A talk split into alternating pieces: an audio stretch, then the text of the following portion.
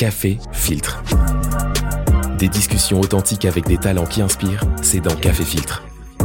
Le podcast de Snapchat avec Julie Bogart. Bonjour, je m'appelle Julie Bogart et je suis responsable des talents chez Snap. Et ces talents, vous aimez les suivre sur les réseaux sociaux. Café Filtre. Aujourd'hui, je suis assise à côté de l'un des plus grands noms de la scène humoristique française. Il s'est fait connaître du grand public grâce à ses interprétations de personnages incroyablement justes dans des émissions comme On ne demande qu'à en rire, Le Marrakech du rire ou encore Saturday Night Live France. En 2017, il ouvre un nouveau chapitre de sa carrière en interprétant le rôle principal dans le film L'Ascension, qui fera plus d'un million d'entrées en salle. Vous l'aurez sans doute reconnu, j'ai l'honneur de vous présenter celui qui est surnommé le caméléon scénique, Monsieur Ahmed Silla. Mais il y a 20 ans, il était où Ahmed Silla? Il y a 20 ans, euh, il y a 20 ans, donc euh, j'en ai 13. Non, franchement, je suis loin de ce métier et loin de l'idée que je peux me faire de ce métier et surtout loin de l'idée que je peux en faire partie, que je puisse en faire partie, que je peux en faire partie. Donc euh, non, c'est vrai que j'étais ouais, j'étais un, un, jeune adolescent complètement insouciant, quoi. J'ai jamais eu euh, le rêve de faire ce métier. C'est-à-dire euh, autant de monter sur scène que de faire du cinéma, que de faire des interviews, d'être devant la caméra. La seule chose euh, qui a en commun entre il y a 20 ans et aujourd'hui, c'est mon envie de faire rire et mon envie de de faire plaisir aux gens et que les gens soient à l'aise quand ils sont avec moi. Quel genre d'homme tu es devenu justement aujourd'hui? Et comment est-ce que toi tu te décrirais? Waouh ça c'est ça c'est compliqué. tu sais ça me fait penser. C'est pas une question piège. Non, c'est pas une question piège, mais ça me fait penser. Euh, tu sais quand tu dois envoyer un CV à une entreprise, il y a euh, qualité défaut. Tu sais jamais quoi mettre. Euh, je suis assez fier de de ce que je suis devenu. Je trouve qu'on a du mal à à être fier de soi. Et je trouve que c'est hyper important pour pour la suite. Et c'est vrai qu'il y a des fois où je me je me pose et je fais un petit time lapse de ce qui s'est passé. Et c'est vrai que je suis assez fier de ce que je suis devenu. J'ai des choses encore à régler, mais euh, non, j'ai l'impression d'être euh, plutôt quelqu'un de sympa. Je peux le confirmer. tu vois, euh, et, et, je suis heureux.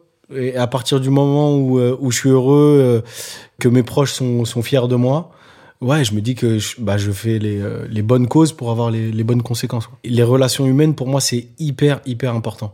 J'ai pu me fâcher avec des gens parce que on n'avait pas forcément les mêmes intérêts et tout ça mais c'est ce que je leur dis et c'est ce que je m'évertue à, à dire un peu à, à qui veut l'entendre, c'est que pour moi, les relations humaines, c'est ça vaut plus que tout. Peu importe ton succès, ton truc. Non, ce qui reste à la fin, ce que ce qu'on ce qu'on retiendra toi, c'est il était comment Ahmed?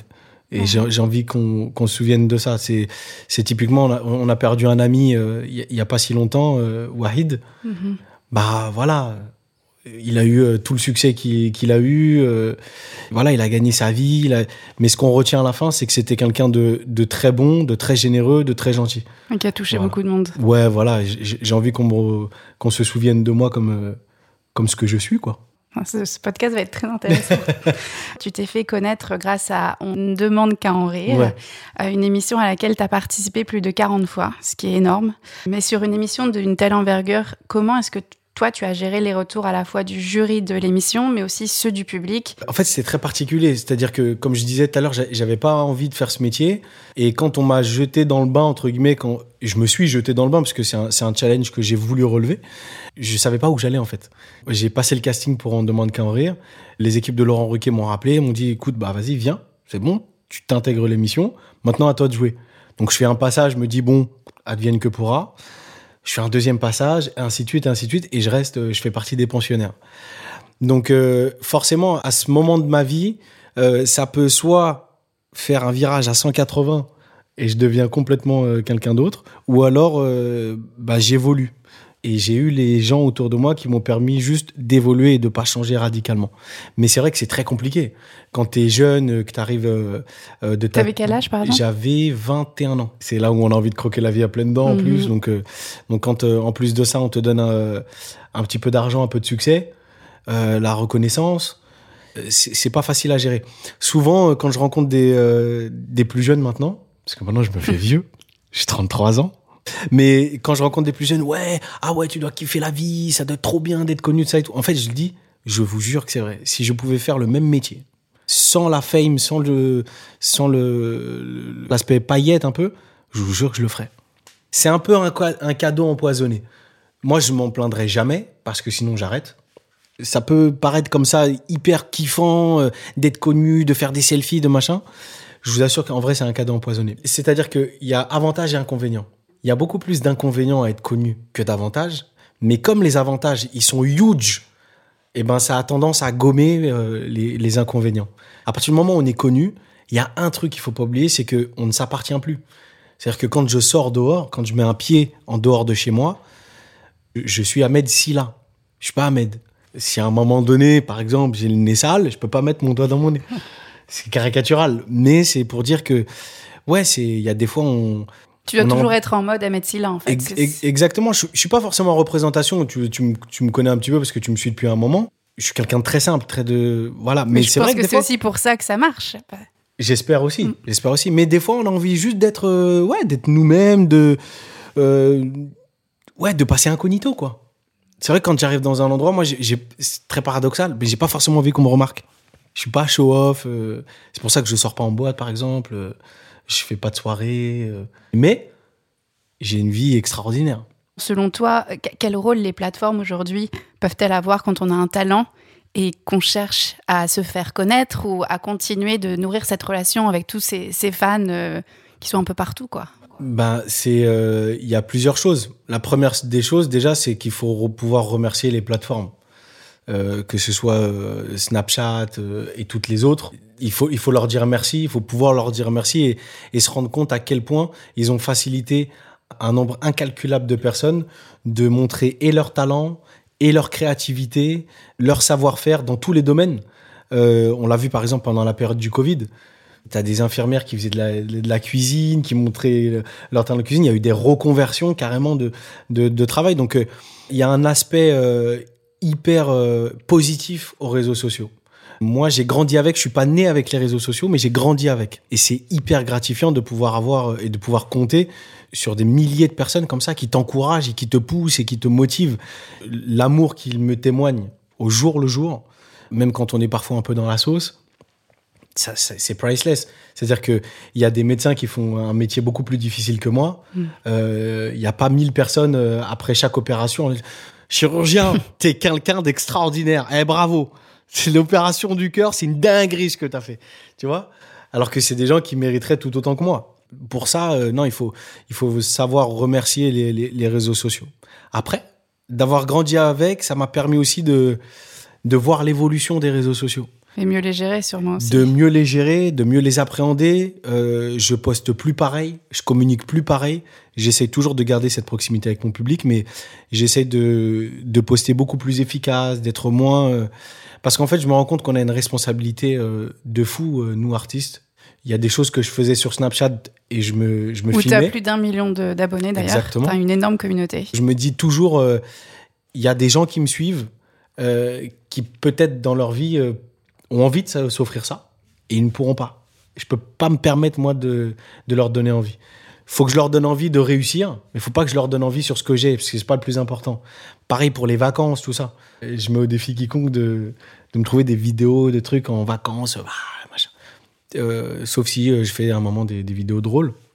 Mais sinon, je monte pas tout ça tu as une relation responsable avec les réseaux parce Exactement. que tu sais ce que ça peut générer chez les gens qui peut-être n'ont pas autant de chance ou C'est ça. Et pour finir après ouais, c'est vrai c'est vrai que les réseaux sociaux, on l'a vu euh, ces dernières années. On peut vivre des situations dramatiques et euh, tout autant que nous on a une responsabilité euh, au niveau de notre communication et de ce qu'on en fait des réseaux sociaux et de ce qu'on en dit, je pense que les plateformes aussi elles ont une vraie responsabilité dans la manière de de pouvoir prévenir certaines, euh, certaines situations euh, qui peuvent pousser à des drames. J'essaye d'avoir cette, euh, cette communication-là envers les plus jeunes. J'étais allé, je me souviens, dans des, dans des collèges et des lycées. Et vraiment, en fait, ça m'a choqué. C'était après un, un, drame. Il y avait une petite fille qui, qui s'était donné la mort après du harcèlement scolaire. Et ça m'a touché. J'ai vu ça à la télé. Ça m'a touché. Et je me sentais impuissant. Donc j'ai dit à mes équipes, Comment est-ce qu'on peut faire Est-ce que je peux pas aller dans des collèges, lycées, juste pour parler avec eux, voir comment ils sont Et en fait, on se rend compte que les réseaux sociaux, pour beaucoup, ça les a complètement déconnectés de la réalité. Exemple, je suis allé dans un, dans un collège, ils pensaient que puisque j'avais 1,2 million d'abonnés, par exemple, sur une autre plateforme ou sur euh, Snapchat, j'avais plus d'un million d'euros dans mon compte. Oh, C'est-à-dire que pour eux, ils faisaient un parallèle entre les- le nombre de followers et le nombre d'argent.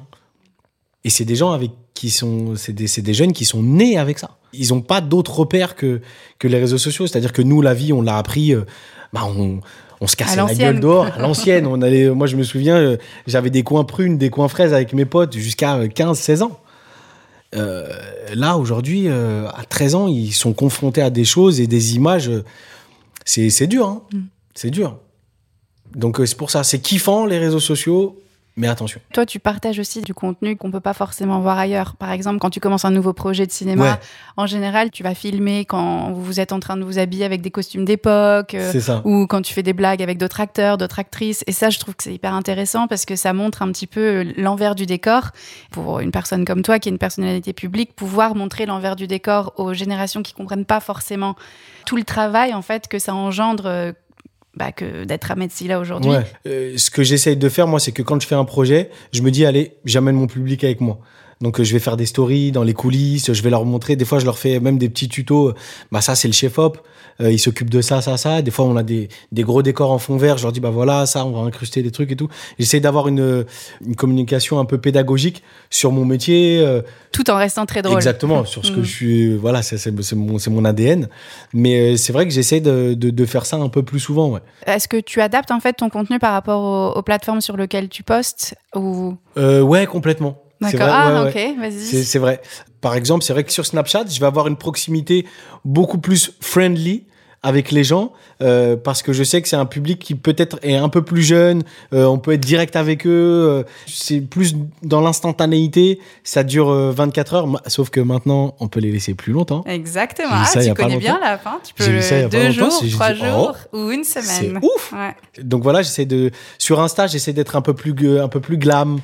C'est vrai que là, par exemple, j'ai- je montre un, un peu plus de de cérémonies euh, où je suis invité, tout ça. En portfolio. Quoi. Exactement, un portfolio, tout, euh, comme ça. Et, euh, et sur Facebook, c'est plus des messages, par exemple. Tu disais que ça fait bah, maintenant aujourd'hui 10 ans que tu es sur les réseaux, sûrement 10 ans aussi que tu es sur Snapchat.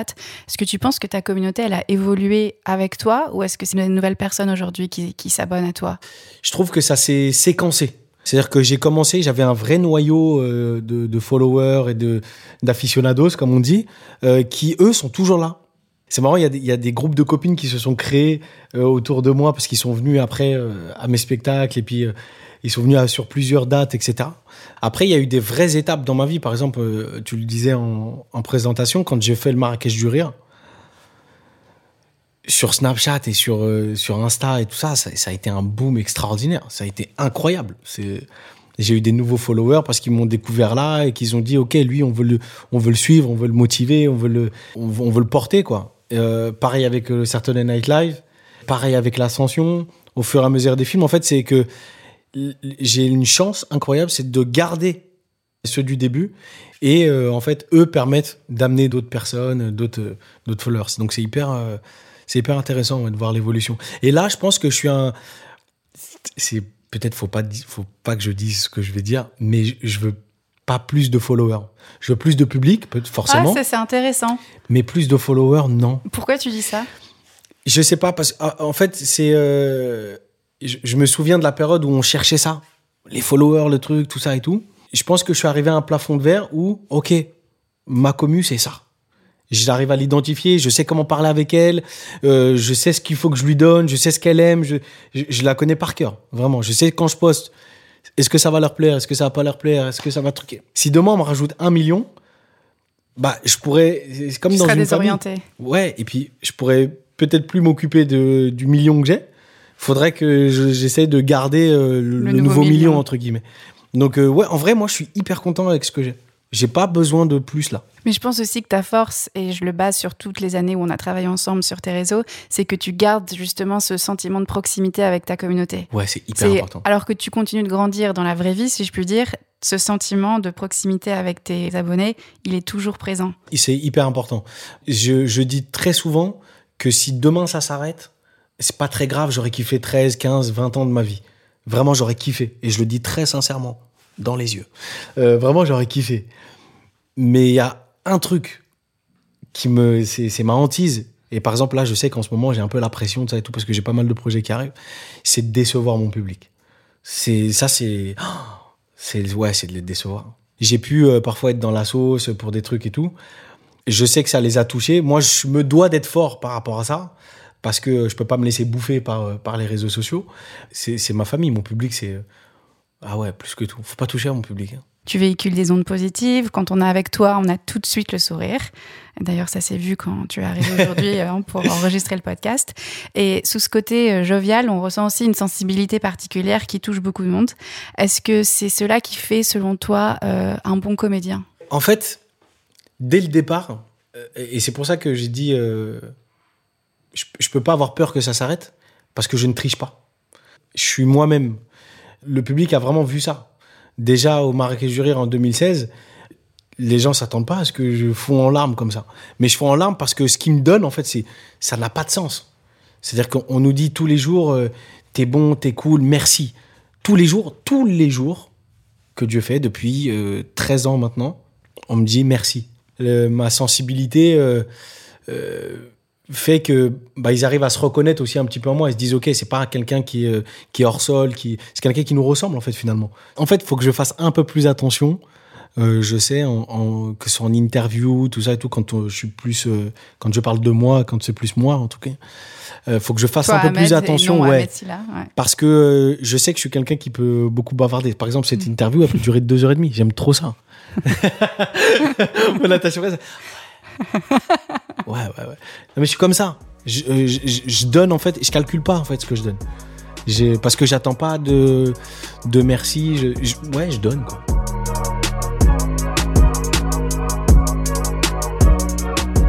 Alors oui, Ahmed Silla donne sans compter. Sa générosité est extrême et comme il le dit lui-même dans cet entretien, ce n'est pas faire preuve de vulnérabilité que d'être comme ça. Je suis un homme, euh, j'estime être un vrai homme, avec toute la testostérone que ça implique. Mais euh, j'assume complètement, euh, d'ailleurs j'en parle dans le spectacle, j'assume complètement ma sensibilité, euh, ma part de féminité, ma part un petit peu plus fragile. Faut pas essayer de la, de la masquer ou de la truc. Non, c'est, ça fait partie de moi. Je suis comme ça, moi depuis tout petit. Je suis quelqu'un qui, quand il s'énerve, il a les larmes aux yeux. Donc quand je suis très ému, je suis très content, je peux avoir les larmes aux yeux aussi. J'ai envie à terme de, de monter une fondation bah justement. Je l'ai dit en exclu, là euh, Ah, bah alors là, vas-y. Je l'ai jamais dit. J'ai envie à terme de, de, monter une fondation pour aider et les jeunes, donc c'est-à-dire l'enfance jusqu'à l'adolescence, et les femmes. J'ai envie que ce soit un peu mon. J'ai un peu les aider, les aider dans quel sens? Les aider, en fait, euh, je me rends compte qu'aujourd'hui on vit une société où euh, il y a tellement de femmes qui sont tuées parce que ce sont des femmes qu'on a dû inventer un mot pour ça. Féminicide. C'est une dinguerie c'est je, enfin je trouve ça aberrant. J'en parle dans mon spectacle. D'ailleurs euh, j'ai tout un sketch sur ça sur le féminicide. Donc euh, ce, sera un, rire un peu crispant. Parce que euh, je dénonce certaines choses qui moi me touchent. Et les enfants parce que je me suis rendu compte au cours de mon parcours qu'il y a un, nombre incalculable d'enfants qui sont malmenés qui sont perdus je vais pas chialer. Hein. Mais, Moi non euh, plus. non, mais il y a un nombre incalculable de d'enfants qui qui subissent des atrocités aujourd'hui. Je te dis ça parce que quand je suis, je suis allé dans les dans les dans les collèges et les lycées, j'ai parlé avec eux. Je me suis raconté aussi un peu euh, parce que c'est vrai que l'école aussi c'était un peu c'était compliqué pour moi. J'étais pas un mauvais élève, mais ça a pu être compliqué pour moi. Et donc il y en a qui sont venus me parler à la fin. Et vraiment, je me suis senti, j'étais dégoûté. J'étais content de les rencontrer, mais j'étais dégoûté. peut-être aussi. Impuissant. Il n'y a pas un, pas un établissement, j'ai dû en faire une dizaine peut-être. Il n'y a pas un établissement que j'ai fait, pas un, où il n'y avait pas du harcèlement, mais vénère, mhm. agression sexuelle, euh, tentative de suicide. Il n'y a pas un où il n'y avait pas euh, un des trois ou tous les trois. J'arrive dans un établissement, il y a une petite qui s'est jetée du toit de l'établissement. Elle n'est pas morte, elle est handicapée à vie. C'est-à-dire que. Et je sais en fait ce que, ce que ces enfants-là, ils peuvent traverser parce que je l'ai traversé. J'ai, moi, fait une bêtise quand j'avais cet âge-là. J'ai fait une bêtise et heureusement que euh, je suis pas allé au bout et que j'ai pas réussi ce truc-là. Mais à mon époque, j'ai l'impression qu'il n'y en avait pas autant. Et euh, c'est pour ça qu'on parlait de responsabilité aussi des réseaux sociaux. Ça joue un grand rôle aussi aujourd'hui, on le voit. Moi où le, le harcèlement, euh, euh, j'étais pas un enfant harcelé, hein, pas du tout. Mais je me sentais à part. Parce que euh, j'étais dans des écoles où forcément j'étais euh, un petit peu euh, Différent. différent, en marge, j'étais le seul noir quasiment. Donc, il ne me le renvoyait pas, mais il y a des situations dans lesquelles je pouvais me sentir exclu. Mais ça restait à l'école. Le soir, je rentrais, bah, je parlais avec papa, maman, mes frères et sœurs, j'avais mes potes en bas et tout ça et tout. Mais tu retournes à l'école le lendemain. Et il y a des matins où tu te lèves, tu as la boule au ventre. C'est pas normal. On peut pas vivre une époque aujourd'hui où on est à l'ère des IA qui te font des featuring euh, qui n'existent pas. Et dans le même temps, euh, avoir des jeunes qui ont envie de mourir Qui sont en détresse et qui et, ont aucun moyen qui sont en détresse à, à 13-14 ans. Et pire que ça, je vais aller plus loin. Il y a des enfants qui, à 14 ans, se font tuer. Là où j'ai grandi, euh, à Nantes, au Dervalière, il y a pareil, j'ai vu ça dans les faits divers. Euh, donc j'habitais déjà à Paris, donc je l'ai pas connu, mais un petit, euh, 14 ou 15 ans, il s'est fait tuer. Ça, dans, dans quel monde ça existe? Bah, Dans l'autre, malheureusement, mais enfin, j'a- j'arrive pas à... Donc je me dis, ok, il faut que ce que je fais aujourd'hui, ce que j'en gagne, pardon, ce que j'en gagne, euh, ce que j'en tire, il faut que ça serve à quelque chose. Et j'arrive à 33 ans, j'avance dans l'âge, j'avance dans la vie. euh, ouais, j'ai envie de lancer une vraie marque. J'ai envie qu'on se rappelle de moi comme quelqu'un qui a, ouais, qui a œuvré pour, ouais. pour son pays et qui a œuvré pour, euh, pour, des, pour des causes nobles. J'ai envie de kiffer la vie. hein. Je, suis un vrai, je suis un vrai kiffeur de vie. Vraiment. J'ai envie de kiffer. J'ai pas envie de. Je me prends pas pour ce que je ne suis pas. Je suis pas un super héros. Mais si je peux apporter ma pierre à l'édifice, c'est-à-dire que si très humblement j'arrive à laisser quelque chose, c'est très utopique. hein, Peut-être que j'y arriverai pas et, et seule la vie nous le dira. L'important, c'est d'essayer. Exactement. Mais si j'arrive à laisser quelque chose, comme l'ont fait à leur époque euh, l'abbé Pierre, euh, Coluche, qui ont laissé des trucs qui, qui marquent leur temps, si j'arrive à faire ça, là, je pourrais dire, ouais, j'aurais réussi ma vie, j'aurais réussi quelque chose. Qu'est-ce qui, toi, te fait rire et où est-ce que tu trouves l'inspiration pour tes spectacles Euh, Ce qui me fait rire des fois, c'est ce que je ne peux pas faire ou ce que je m'autorise pas à faire sur scène. Par exemple, euh, j'ai un pote, euh, Redouane Bougueraba. Euh, moi, je suis. Qui vient de rejoindre Snapchat, d'ailleurs. Ah ben, et, et vous, vous vous êtes pas au bout de vos peines. Euh, non, Redouane, par exemple, moi, je suis quelqu'un de très sensible à, à l'improvisation. J'adore ça. J'en fais pas mal. Mais la manière dont il le fait, je serais incapable de le faire. Je serais incapable de faire. Donc, il me fait beaucoup rire. J'ai un autre ami aussi que j'aime beaucoup, c'est Jérémy Ferrari. Euh, il fait, lui, il est dans l'humour noir. euh, il va loin dans, dans, dans, dans la dénonciation et tout. Pareil, je serais incapable de faire ce qu'il fait. Il me fait mourir de rire. Euh, Il y a Walidia aussi que je peux citer, qui euh, lui est rentré dans un créneau. Et pour moi aujourd'hui, c'est bah, c'est le prince de ça. Tu sais, il est revenu pour moi à une époque où, où les humoristes, ils dénonçaient vraiment tout le temps, peu importe ce qui, euh, ce. Ils réfléchissaient pas. Ils dénonçaient tout dans l'actualité. C'est-à-dire qu'il y va au lance-flamme, quoi.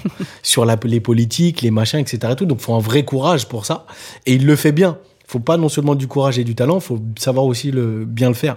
Donc, il le fait bien. Euh, des mecs comme Fari, euh, Jason Brokers, Fadili, enfin, je peux en citer pas mal qui me, qui me font rire aujourd'hui. euh, beaucoup, ouais. Après, moi, je suis quelqu'un de. Je suis bon public, hein. Ouais. Oui, mais tu- ouais. Oh, je dis pas non à une petite séance de rigolade, quoi.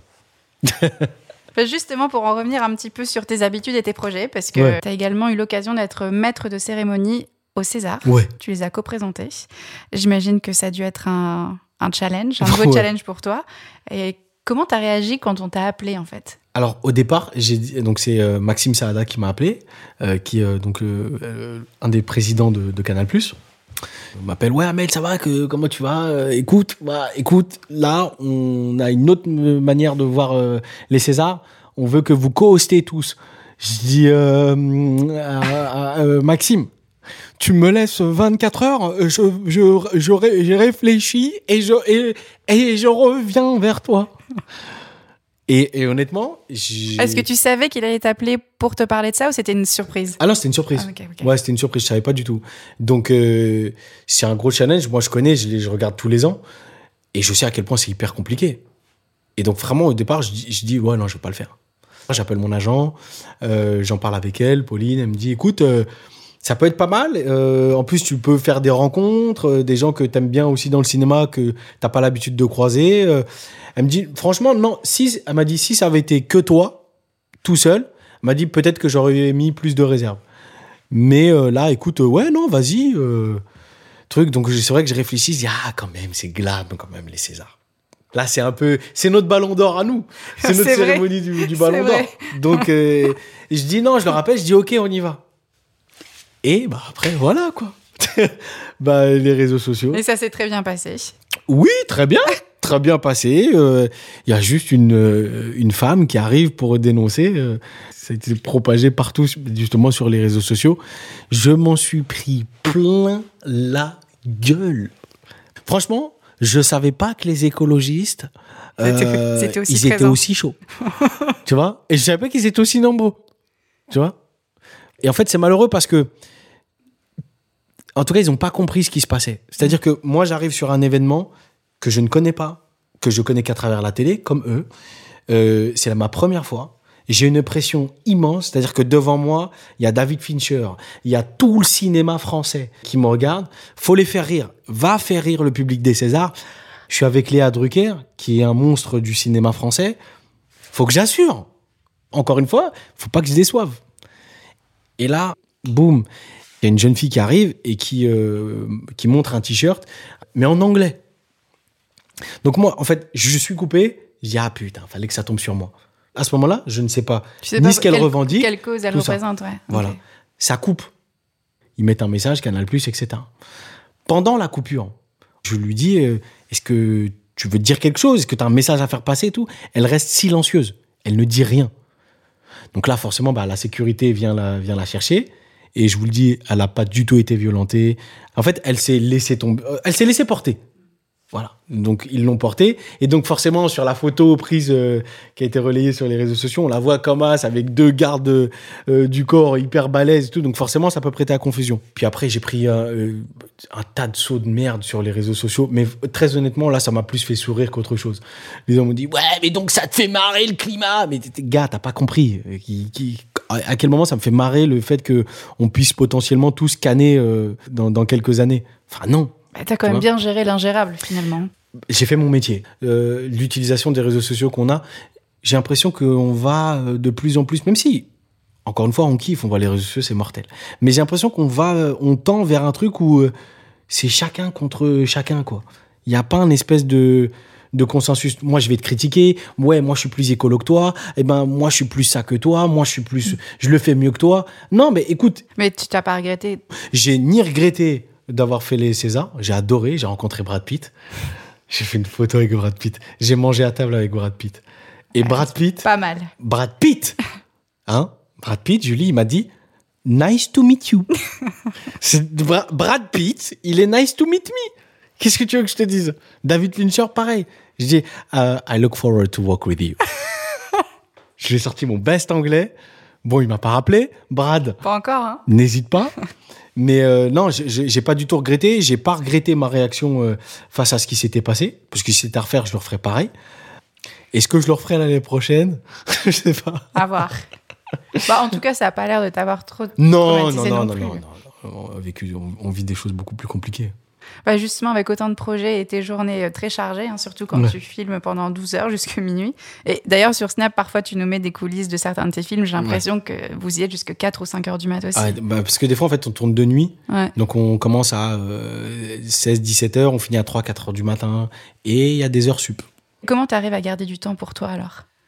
Euh, Ouais, compliqué. c'est compliqué. Mm. Je les engueule des fois. Je dis, mais les, les amis, le planning, là. T'as des jours de. Mais je suis un être humain, Oui, merde Mais vous voulez quoi, en fait? Je, je suis pas un citron I'm not a lemon, en fait Mais laissez-moi vivre Des fois, je crie comme ça. La- Laissez... Oh Et je pousse des gueulantes, hein Et ça leur fait peur. Tu vois comment ça ça marche? leur fait peur, tu ils me rajoutent des trucs, quoi, ça leur fait peur, ils me rajoutent des dates et des trucs. Non, non, non, euh, plus sérieusement, euh, c'est vrai que j'ai pas peur du taf. Euh, parce que je me dis, euh, ouais, si je veux réussir, faut que je taffe. Des fois, c'est c'est même euh, Doudou qui est. qui Donc, est, t'as une. Pardon. Pardon. Je te vois avec. je te vois avec une tête de citron. C'est vrai Je peux- On peut mettre le filtre au citron là d'un coup? On peut? Ah non, non, d'ailleurs. Mais t'as, t'as un jour de pause par semaine? Non, non. Pas en promo. Euh, en promo, c'est compliqué. En fait, quand je suis en période de promo et là, je remonte sur scène, euh, c'est vrai que c'est compliqué d'avoir du temps euh, perso. Mais j'essaye de d'optimiser un maximum le temps et j'arrive des fois à leur dire, ouais, là, là, faut- ouf, J'ai besoin de respirer. ouais, parce qu'après, sinon, en fait, je suis pas efficace. J'aime pas arriver en, en ayant l'impression d'être surmené. C'est horrible. Et quand on a ton niveau de- justement de succès, de notoriété, que ce soit sur scène ou derrière l'écran, c'est quoi la prochaine étape pour Ahmed Silla? En termes de taf, j'ai une target. Ok. J'ai pas forcément le rêve américain, Peut-être mais il y a un acteur que j'adore, que je kiffe. C'est Denzel Washington. J'ai regardé euh, The Equalizer hier, hier Je soir. l'ai pas vu, faut que je le voie. Ah, c'est superbe. C'est un modèle. Tu veux le rencontrer ou tu veux travailler avec lui? Tu sais que ta question, elle implique un. Mais tu veux le rencontrer? C'est genre. We can. We can make it. We can Parfait. make it. Euh, Alors non, ouais. justement, on a un invité surprise. oh la dinguerie. Hi, Ahmed. Non, ça, c'est. Ouais, c'est. Si je, je- je devais avoir un, un- un rêve euh, qui reste. Qui pour moi, je pense ça, serait, ça restera un rêve, ouais, ce serait celui-ci. Mais sinon, après, non. ouais, c'est pas, c'est pas impossible. hein. C'est pas impossible. C'est pas impossible, mais. Tu euh, sais où il habite. tu, tu- tu- tu peux aller Mais pourtant, on n'est pas loin. En serrage de main, je suis pas loin de Denzel Washington. Tu connais ce jeu des serrages de main, là? Moi, je connais le, la théorie des, six, des degrés de séparation. On est tous à 6 degrés de séparation des uns des autres. bah, C'est un peu le même principe. C'est-à-dire que en poignée de main, euh, par exemple, je suis. Brad euh, Pitt. euh, bah, Voilà. Brad Pitt, je lui ai serré la main. Donc, euh, Donc, euh, lui, il a serré la. Enfin, lui. il- voilà, donc je suis à une poignée de main de, de C'est Denzel. sûr, c'est sûr. Peut-être deux. Quels seraient tes conseils pour quelqu'un qui a envie de se lancer dans la comédie Je pense que ce que j'ai le mieux réussi à faire aujourd'hui, c'est que j'ai réussi à identifier ce pourquoi je faisais ce métier. Ça, je l'ai identifié et c'est ce qui me permet aujourd'hui de, de kiffer. Euh, J'aime faire des interviews, etc. Et tout, quand elles sont intéressantes. Ouais, il faut identifier ce pourquoi vous faites ce métier-là. Ça, c'est hyper important. Faites-le pour les bonnes raisons et surtout, amusez-vous. Si vous le faites pour être connu, c'est mort, rien. vous allez, vous allez vous casser la gueule. Vraiment, je vous le dis, vous allez vous casser la gueule. Euh, si vous le faites pour l'argent, vous allez vous casser la gueule. En fait, le fait d'être connu et le, le fait de gagner de l'argent, ce n'est qu'une conséquence de. L'oseille t'en fera, euh, tu seras connu. euh, et surtout, surtout, foncez. T'es un créatif, tente. En fait, c'est ce que je dis tout le temps. T'as rien à perdre Que d'essayer. que d'essayer. Rien. Qui va te dire quoi? Tu fais de mal à personne, tu, tu fais quelque chose peut-être de nouveau, d'original, tente-le. On et est- de toute façon, quoi qu'il arrive, les gens diront quelque chose. Donc, autant faire ce que tu as envie de faire. Il y en a, ils ont 50 ans de carrière. Denzel, aujourd'hui, il, peut se faire critiquer. Oh, Ça va rien on changer. est qui, nous, Ouais. derrière? Non, franchement, ouais, vas-y, foncez.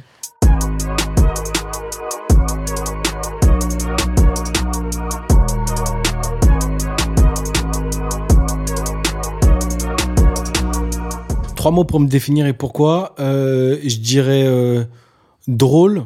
Ah bon? Ouais. Euh, drôle. Généreux. Mm. Et euh, têtu. Ah ouais, tu l'as dit ça déjà. Ouais, Ouais, ouais. drôle, généreux et têtu. Quand j'ai quelque chose en tête, en général, c'est dur de me l'enlever. Faut vraiment me convaincre. En fait, je suis quelqu'un qui aime prendre le mur pour comprendre que ça fait mal.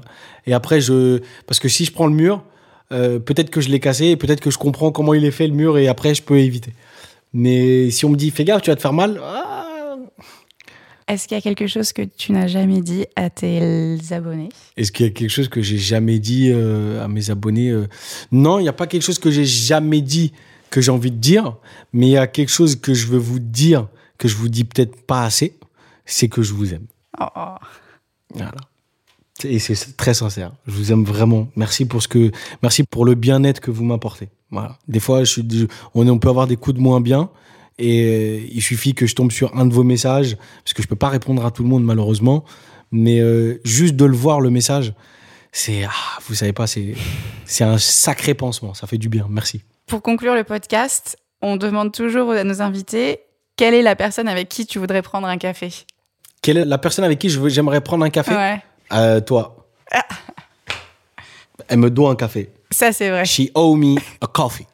C'est Je comme ça. pensais on que t'allais dire Denzel. Non. Mais pff, Denzel il est trop loin, il va me dire non. Toi, si je te dis, viens, on prend un café, on Ouais, discute de- des je réseaux oui. sociaux, de comment on va faire, normalement, ça va passer. Merci Ahmed et rendez-vous donc pour un café rien que tous les deux alors.